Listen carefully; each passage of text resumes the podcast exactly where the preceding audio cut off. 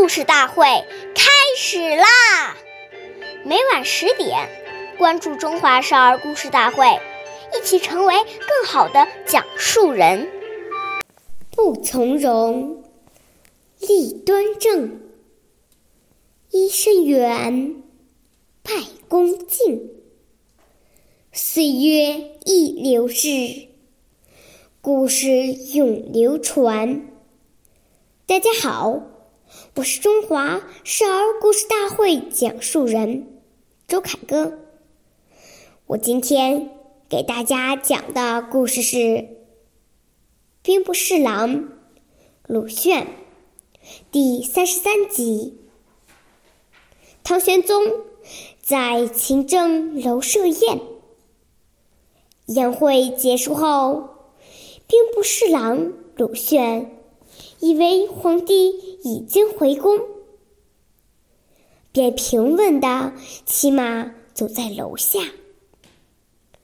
鲁仙容貌清秀，温文尔雅，走在路上总是风度飘飘，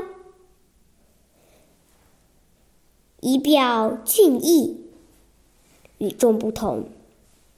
仍然在楼上垂钓观看的皇帝，被他的风度吸引了，忙问左右近臣：“这人是谁？”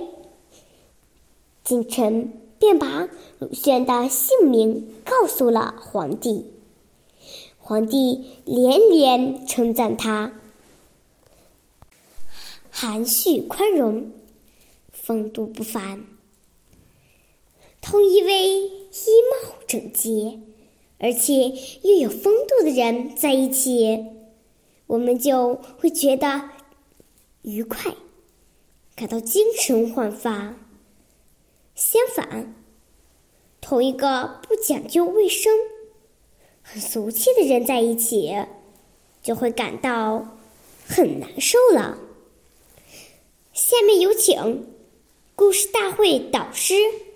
王老师为我们解析这段小故事，掌声有请。好，听众朋友，大家好，我是王老师。我们来解读一下这个故事。我们说，所谓立如松，行如风，站如钟，坐如弓，一个。人的这个外在的形象表现，是与他修养和素质的具体反应。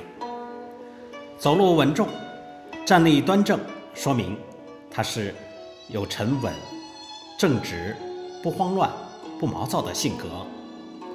行礼时恭敬谦和，说明他从内心深处尊重对方，使受礼者。感到被尊敬，产生好感，很容易形成融洽和谐的气氛。所以啊，不能轻视这些行为。《了凡四训》中说：“大都吉凶之兆，蒙乎心而动乎四体。其过于厚者，常祸福；过于薄者，常进祸。”这是告诉我们，一个人的凶福吉祸，通过这些身体的礼节行为，就可以预测他的将来如何。如果一个人的行为恭敬厚道，那么他必定有福报；如果是轻薄、傲慢、懒散，那么这种人必定会招惹祸患的。好，感谢您的收听，下期节目我们再会，我是王老师。想参加故事大会的朋友，请关注我们的微信公众号“微库全拼八六六九幺二五九”。